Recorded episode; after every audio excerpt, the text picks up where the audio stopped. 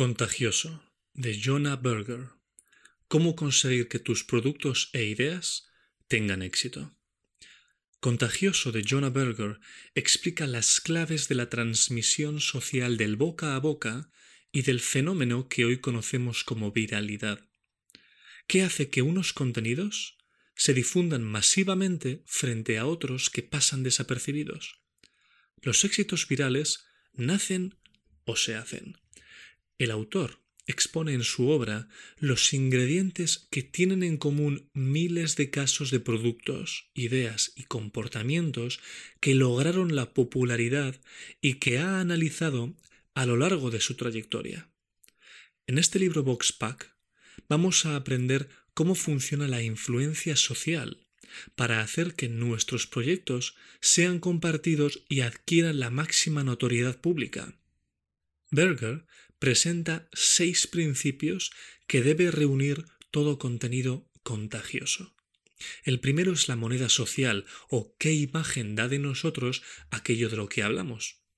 El segundo son los activadores, es decir, cómo podemos recordarle a la gente que hable de nuestros productos e ideas. El tercero es la emoción, o lo que es lo mismo, de qué manera podemos crear mensajes que provoquen sentimientos en los demás. El cuarto es la publicidad. Es decir, la gente puede ver que otros están utilizando nuestro producto o comportándose como queremos. El quinto es el valor práctico o cómo podemos generar contenidos que sean útiles. Finalmente, el sexto son las historias. Es decir, de qué forma podemos presentar nuestra idea en un relato más amplio.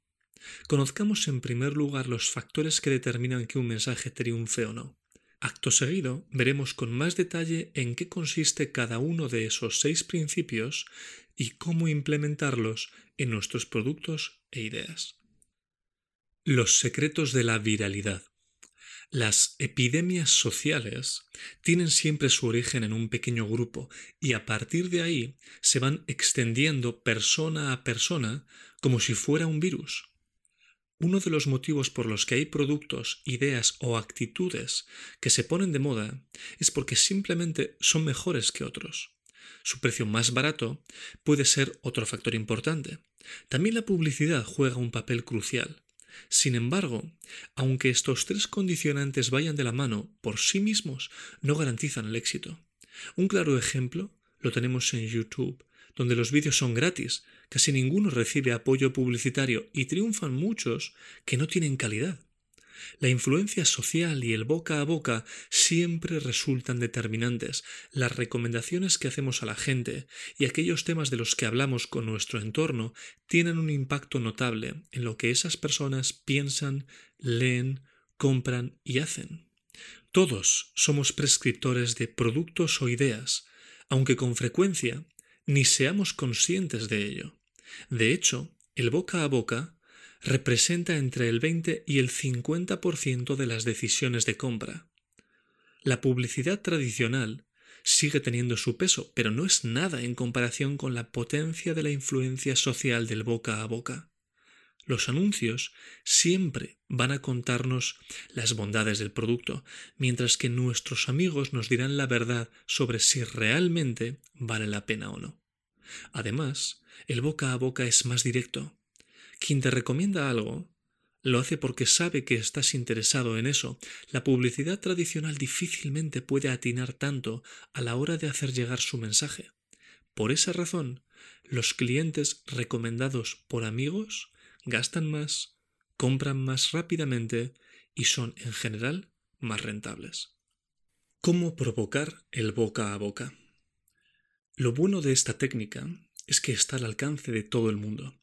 No es necesario invertir grandes cantidades de dinero para que tu proyecto corra de boca en boca. Basta con que la gente hable de él, pero ¿cómo se logra eso? Muchos creen que hoy en día la clave está en las redes sociales. Aquí es donde Jonah Berger rompe un gran mito. Este autor sostiene que solo el 7% de la comunicación boca a boca se produce en Internet a pesar de los miles de millones de personas que lo usan a diario. Su argumento es palmario. Pasamos varias horas al día conectados, pero son muchas más las que no lo estamos. Durante ese tiempo, conversamos con los demás.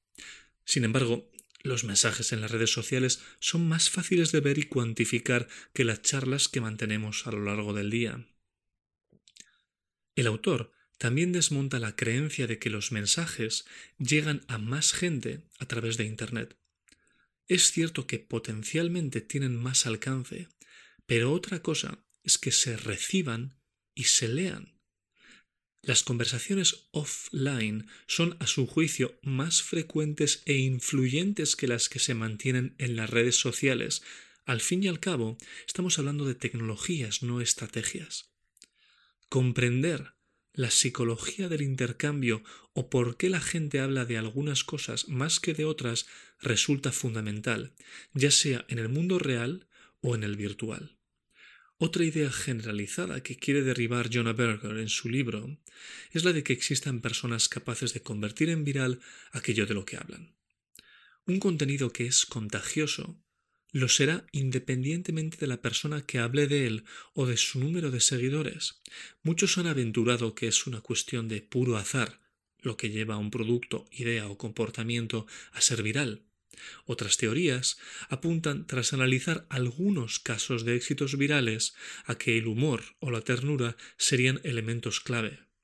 Sin embargo, esas conclusiones son sesgadas, ya que pasan por alto que hay muchos contenidos que reúnen esos requisitos y no triunfan. Hay que fijarse tanto en los éxitos como en los fracasos para entender qué motiva en realidad a la gente a compartir cosas. Berger cuenta el caso de Tom Dixon, con el fin de mostrar que los contenidos no nacen virales, sino que cualquiera puede llegar a serlo. Este ingeniero creó en 1999 Blendtec, una empresa de batidoras de gran calidad. Después de varios años, y a pesar de los buenos que eran sus productos, nadie los conocía. Dixon Contrató entonces como director de marketing a George Wright, un compañero de universidad al que apenas pudo dar presupuesto para su área. Al poco de empezar a trabajar, George vio a Tom tratando de romper las batidoras para comprobar su potencia y resistencia. Entonces tuvo una idea que las haría famosas. George grabó a Tom triturando con las batidoras un puñado de canicas, pelotas de golf e incluso un rastrillo. Subió los vídeos a YouTube y se produjo la magia. Esta campaña, con 50 dólares de presupuesto inicial, hizo que en dos años las ventas al por menor de sus batidoras aumentaran un 700%. Cualquier producto puede convertirse en contagioso por muy aburrido o simple que parezca.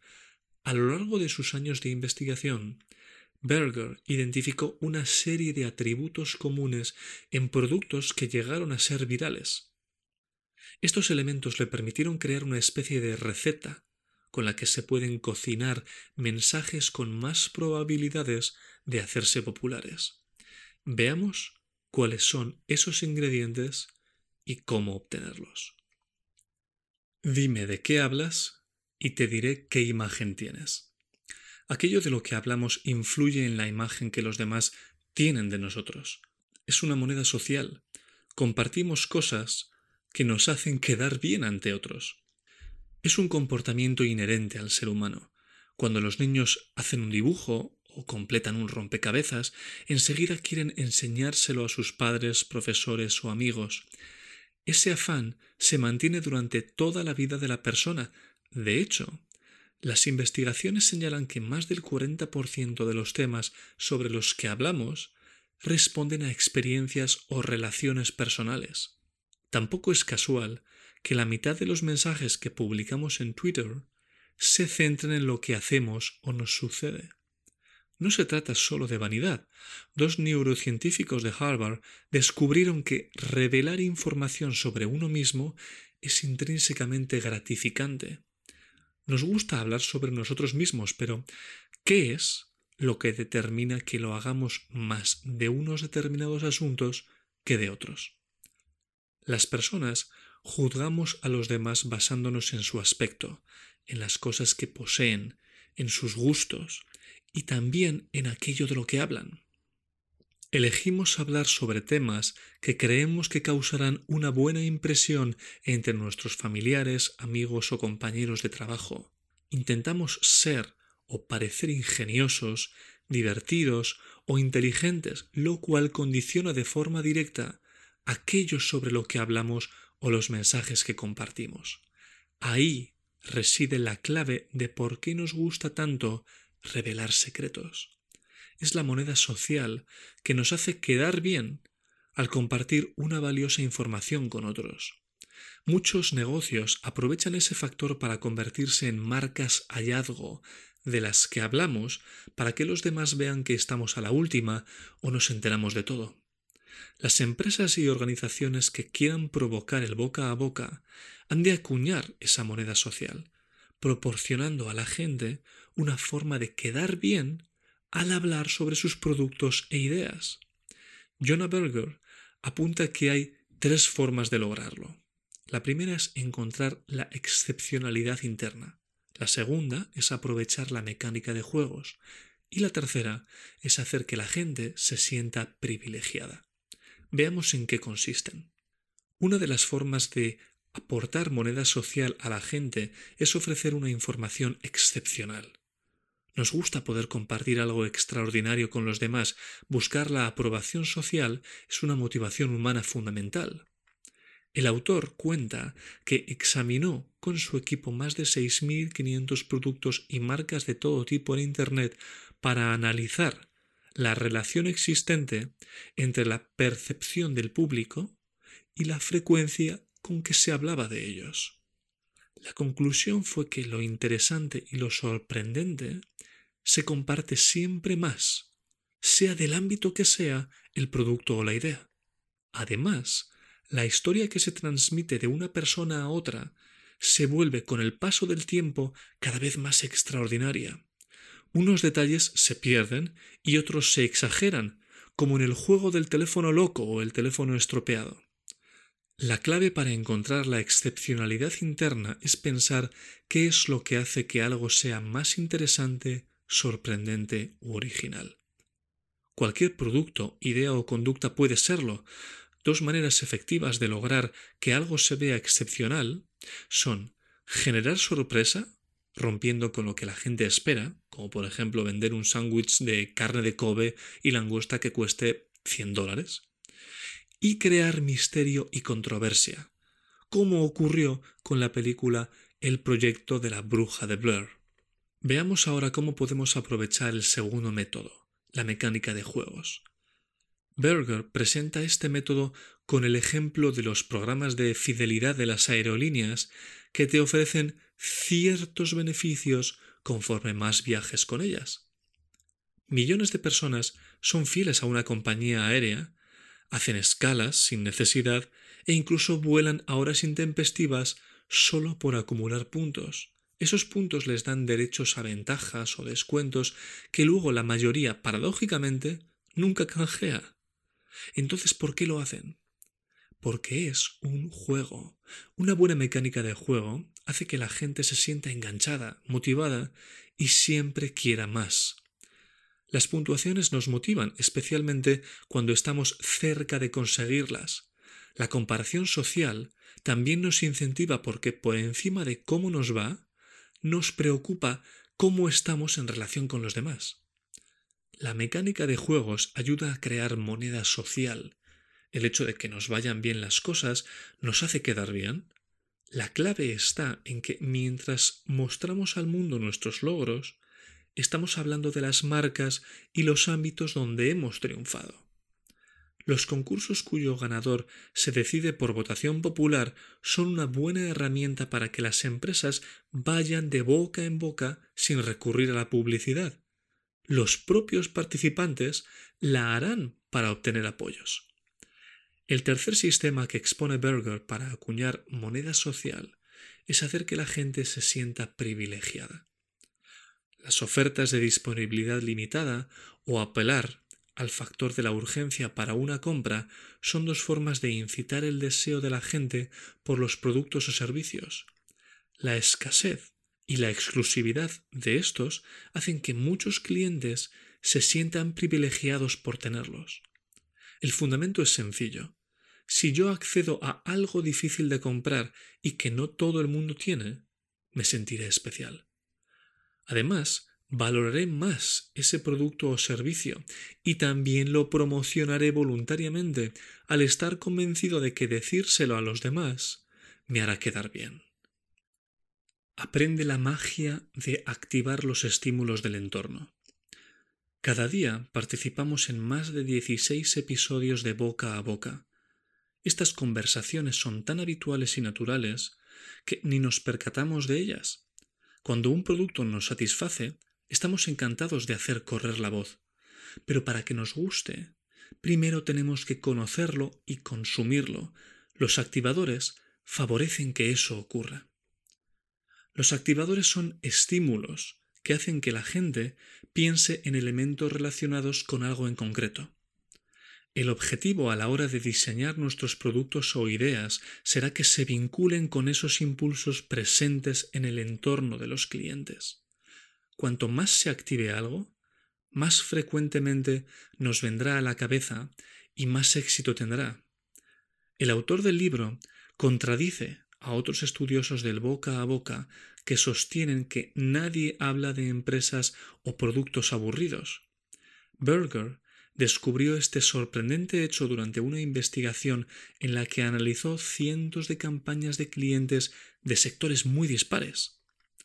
La metodología empleada le llevó a la conclusión de que no hay correlación entre los niveles de interés, novedad o sorpresa de un producto y el número de veces que la gente hablaba de él. De hecho, a menudo importa más el cuándo que el cuánto. El investigador diferencia entre el boca a boca inmediato y el continuado. Ambos resultan valiosos, pero según el producto o idea que queramos promocionar, nos interesará fomentar más uno que otro. Berger verificó que los productos interesantes no eran objeto de un boca a boca continuado más de lo que lo eran los aburridos. Su búsqueda de saber qué factor impulsa que se siga hablando de algo en el tiempo le llevó hasta los activadores. Algunos pensamientos son más intuitivos y accesibles que otros. Los estímulos del entorno determinan qué nos viene primero a la mente. Esto es clave porque las ideas nos llevan a la acción. Por ejemplo, la empresa de golosinas Mars notó un sorprendente aumento de ventas cuando la NASA lanzó una misión a Marte. La atención mediática sobre la sonda Pathfinder en Marte hizo de activador que le recordó a la gente las barritas de chocolate. Mars era sin embargo solo el apellido del fundador de la empresa y nada tenía que ver con el planeta rojo. Se ha demostrado también que hacer sonar música francesa o alemana en un supermercado incrementa las ventas de vinos en Francia y Alemania respectivamente. El lugar donde uno está o hace algo también condiciona notablemente sus acciones.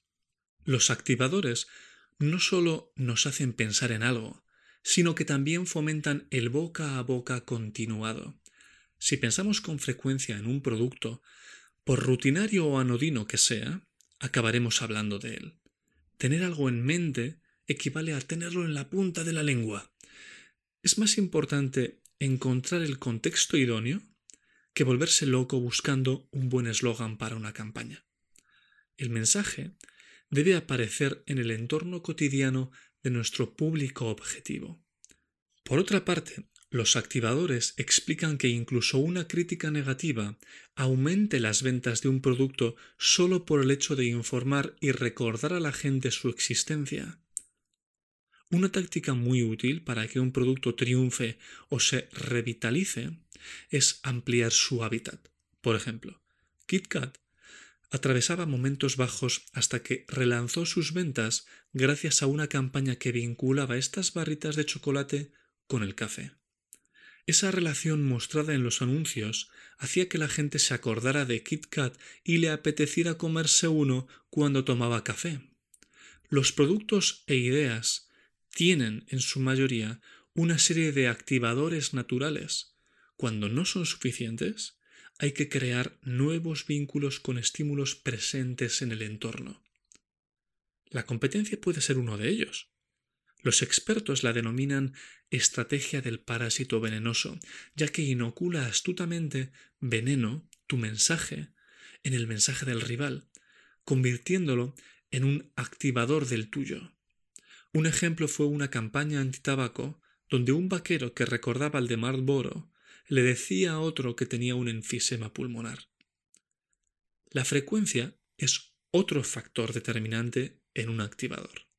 KitKat eligió el café en lugar del chocolate caliente porque el primero se consume todo el año, mientras que el segundo, aunque casara mejor con el producto, es más estacional. La frecuencia, por lo tanto, debe compensarse con la fuerza del estímulo. Cuanto más exclusivo, nuevo y original sea el vínculo, más eficaz resultará. A veces, también es crucial que los activadores estén cerca de donde tiene lugar la conducta deseada. Elegir el momento y lugar oportuno condicionará que algo se venda o no. ¿Dónde vive tu público objetivo o el momento del día o del año en que se lanza una campaña son activadores a tener muy en cuenta? Por ejemplo, un estudio de Berger reveló que cerca de Halloween la gente es mucho más propensa a pensar en productos asociados con el color naranja, es decir, el propio de las calabazas. Los activadores son, como vemos, la base del boca a boca y del contagio. Recapitulando, podemos decir que la moneda social hace que la gente hable de algo, pero los activadores hacen que sigan hablando. Toca la fibra sensible de la gente y conquistarás el mundo. Compartimos algo cuando nos importa. Las emociones impulsan a la gente a actuar, nos hacen reír, gritar y llorar y nos hacen hablar, compartir y comprar. A la hora de difundir nuestros productos o servicios, debemos hacer que provoquen sentimientos, en lugar de citar estadísticas o proporcionar información pura y dura sobre ellos. Berger expone el caso del éxito viral de un artículo científico sobre las teorías dinámicas de gases y fluidos en la investigación médica, un tema que a priori no resulta nada apasionante para el común de los mortales. Sin embargo, el artículo que se titulaba La tos misteriosa filmada contenía una foto muy llamativa que plasmaba físicamente cómo es la tos. La gente lo compartió por la emoción que le suscitó poder ver algo que nunca antes había contemplado. Un contenido se convierte en viral cuando muchas personas lo comparten al mismo tiempo. El autor del libro se preguntó si existía algún patrón sistemático cuando eso ocurre. Un análisis de casi 7.000 artículos de prensa procedentes de las listas de los más compartidos le sirvió para descubrirlo. El interés y la utilidad se vislumbraron como primeros presuntos culpables de la viralidad de los contenidos. Sin embargo, los artículos científicos presentes en la lista rompían esa teoría. Burgos llegó así al descubrimiento del poder del sobrecogimiento, un sentimiento de fascinación y asombro que impulsa a la gente a compartir artículos como el antes citado sobre la tos.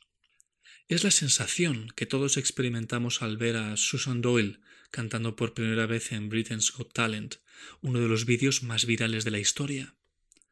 La pregunta era entonces si otras emociones tenían el mismo efecto. Al fin y al cabo, compartir emociones une, es como un pegamento social que mantiene y refuerza las relaciones.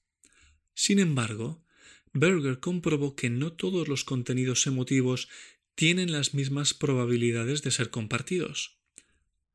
El resultado al experimentar con artículos que transmitían tristeza fue que la gente era más reacia a compartirlos. La lógica llevaba a pensar en la posibilidad de que las emociones positivas favorecieran la viralidad y las negativas en cambio la inhibieran. Su estudio así lo confirmó. No obstante, Berger decidió probar con otras dos emociones negativas, la ira y la preocupación, para asegurarse de que las conclusiones fueran válidas. Y ahí se le rompieron de nuevo los esquemas. Los artículos que promovían esos dos sentimientos tenían más opciones de entrar en las listas de los más compartidos. El investigador se dio cuenta de que lo que resulta determinante es la excitación fisiológica, la cual conlleva un estado de activación y disposición para actuar. La dualidad de las emociones positivas o negativas queda ahí ya fuera. La ira y la preocupación por un lado, y el entusiasmo y el sobrecogimiento por otro, se sitúan en ambos extremos, pero las cuatro comparten que provocan excitación. En cambio, la tristeza y la satisfacción, dos emociones también antagónicas, causan el efecto contrario, pues reprimen la acción. Subestimar el poder de la excitación le costó un buen disgusto a United Airlines. Esta compañía aérea se negó a pagar unas guitarras que su personal le rompió a una banda de música al embarcar los equipajes en un vuelo. El vocalista, fruto del enfado, hizo una canción contando lo ocurrido, y el vídeo fue uno de los diez más virales del año. La compañía vio bajar sus acciones un 10% en cuatro días. Cualquier producto o idea es susceptible de centrarse en los sentimientos, por más que a primera vista no le veamos un gancho emocional. Berger cita el libro Pegar y Pegar, donde Chip y Dan Heath instan a usar los tres porqués para encontrar el núcleo emotivo de una idea. Se trata de escribir primero por qué crees que la gente hace algo y a continuación preguntar por qué es importante tres veces. Cada vez que lo hagas, apunta tu respuesta y te darás cuenta de que profundizas cada vez más para descubrir no sólo el núcleo de una idea, sino también la emoción que se esconde tras ella. Debemos prender la mecha de emociones con un alto grado de excitación. Incluso las emociones negativas como el asco, correctamente usadas, pueden impulsar el boca a boca. Jonah Berger fue un paso más allá al demostrar que ya no es sólo la excitación emocional, sino también la física la que favorece que compartamos cosas. El experimento reveló que un grupo, corriendo sin moverse del sitio, resultó más proclive a compartir contenidos que otro grupo que estaba relajado.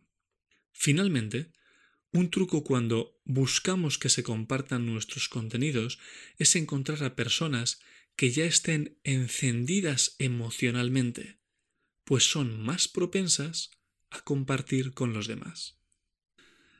Lo que no se ve es como si no existiera. Un factor clave para que los productos o ideas triunfen es su visibilidad pública.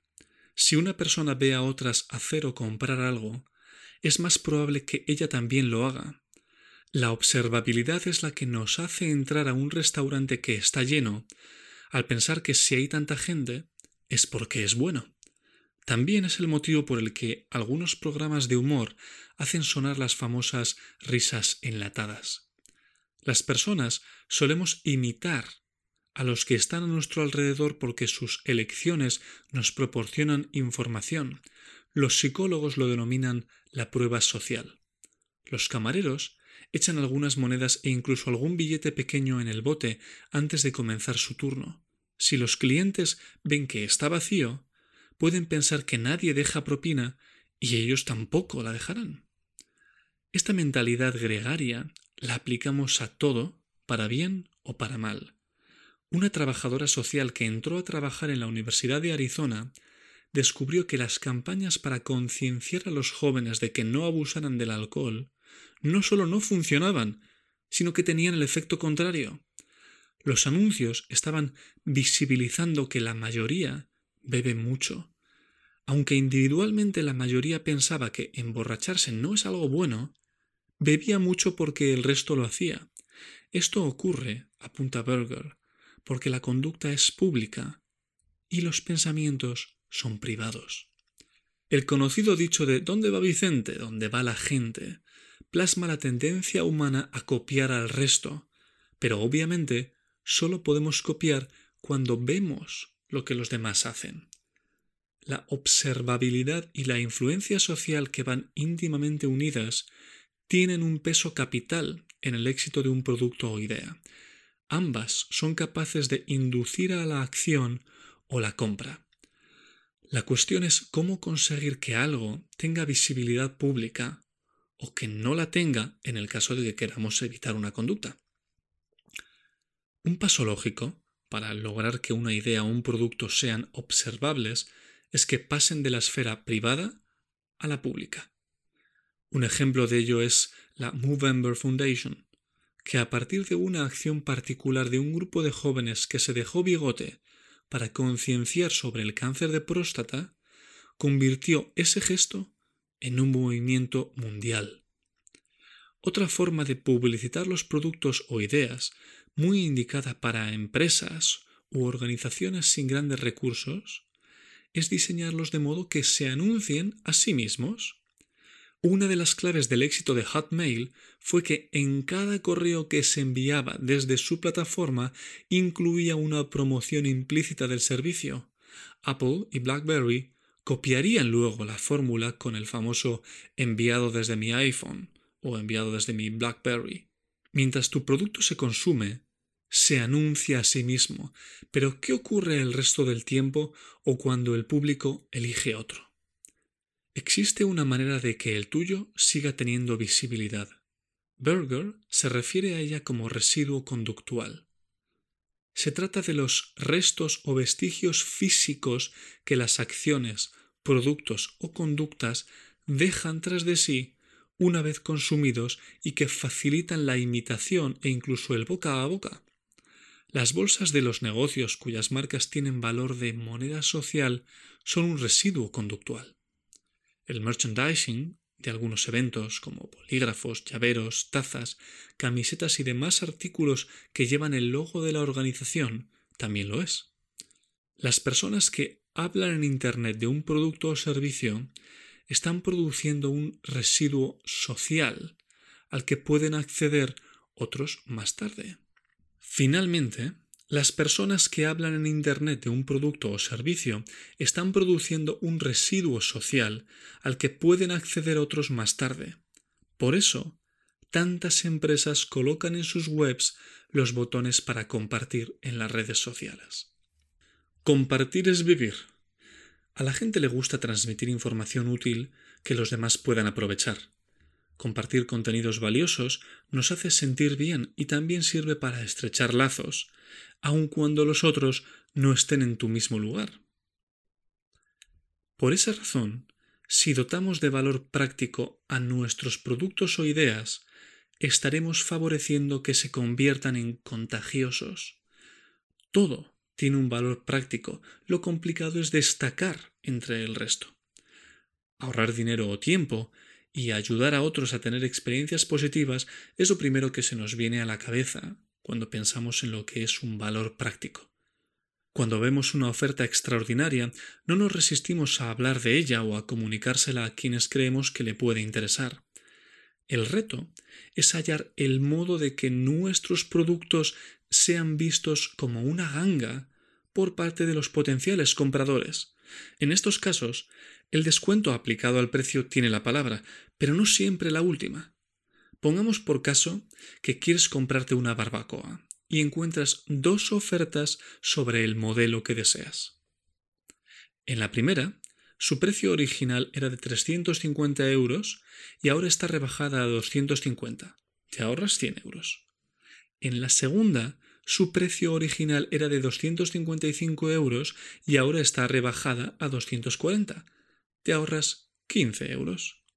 Quizá Estás en el grupo del 75% de las personas que se quedaría con la primera oferta porque su descuento es mucho mayor. Sin embargo, si te fijas en el precio final, que es lo que importa, con la segunda oferta te sale más barata la misma barbacoa, Aquí es donde entra en juego la psicología de las ofertas, que se fundamenta en que los juicios y decisiones de la gente no siempre son racionales u óptimos.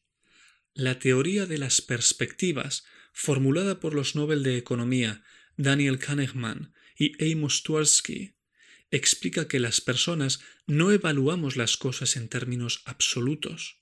Tendemos a compararlas con un estándar o un punto de referencia. El caso anterior de la barbacoa es paradigmático. Se busca tanto la mejor oferta que a menudo acabamos pagando más. Las cantidades también funcionan a la hora de establecer los puntos de referencia. En eso se basan, por ejemplo, las ofertas de 3x2 o la segunda unidad gratis. Berger demostró con un experimento que, al poner en un producto la palabra rebajado, éste se vendía más, aunque su precio siguiera siendo el mismo.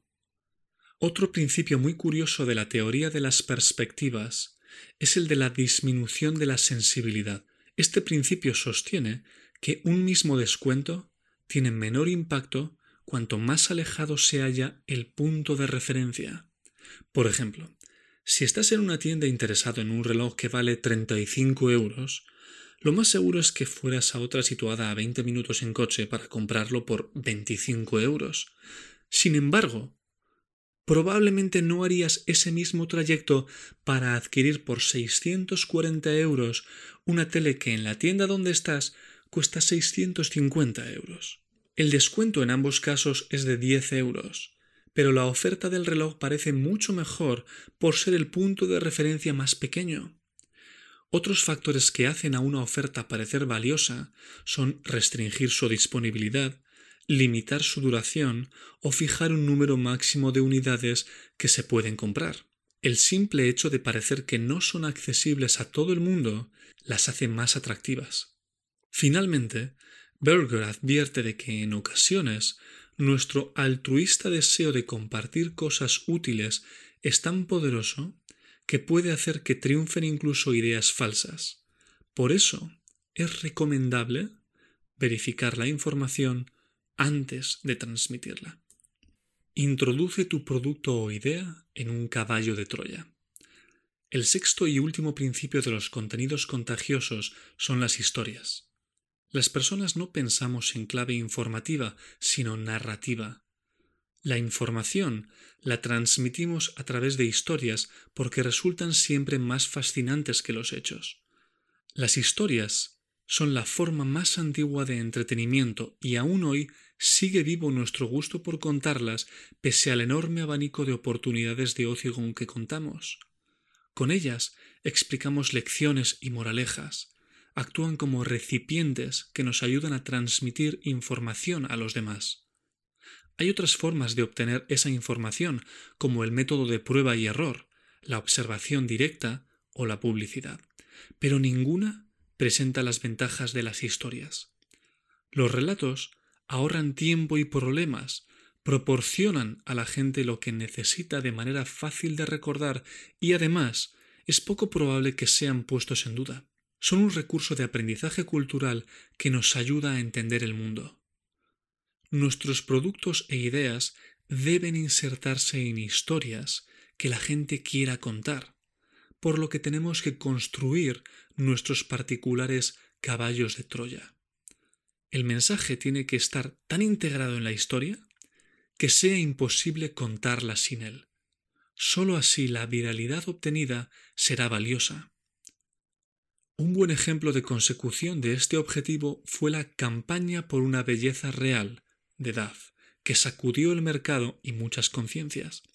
Duff logró que se abriera un debate sobre los cánones de belleza irreales que se presentan en los medios de comunicación. El acierto radica en que su marca, al haber creado una historia emotiva respaldada por sus productos, estaba en el centro del polémico debate. Por contra, un ejemplo de fracaso fue el del hoy ya conocido como el tonto de la piscina. En las Olimpiadas de Atlanta, un hombre ataviado con tutú y mallas se coló en la prueba de salto de trampolín con el nombre de un casino online escrito en su pecho desnudo. El hecho de que se lanzara en plancha al agua en mitad de la competición dio la vuelta al mundo. Sin embargo, esa viralidad no le sirvió de nada al casino de Internet, pues no formaba parte de su historia. Era algo totalmente accesorio y que no caló en absoluto. Hay una gran diferencia entre que la gente hable de contenidos y que la gente hable de la empresa, la organización o la persona que creó esos contenidos. Los detalles de las historias se van perdiendo en el proceso del boca a boca y solo permanece lo esencial. Es fundamental que nuestro contenido, el que se refiere al producto o la idea que buscamos promocionar, forme parte del núcleo de la historia. De lo contrario, no nos servirá de nada por más que se convierta en viral. Conclusiones. Primera, cualquier idea, conducta o producto puede ser contagioso. Segunda, la influencia social y el boca a boca contribuyen a que triunfen nuestros mensajes. Tercera, las epidemias sociales son impulsadas por los propios productos e ideas más que por un puñado de personas influyentes. Y cuarta, los contenidos virales son como los incendios forestales. No son causados por grandes chispas, sino que tienen que prender muchos árboles individuales y propagar las llamas. Por otra parte, existe una receta para lograr la viralidad siguiendo los seis principios de Berger. En primer lugar, haz que tus productos e ideas generen moneda social. En segundo lugar, aprovecha e incentiva a los activadores presentes en el entorno.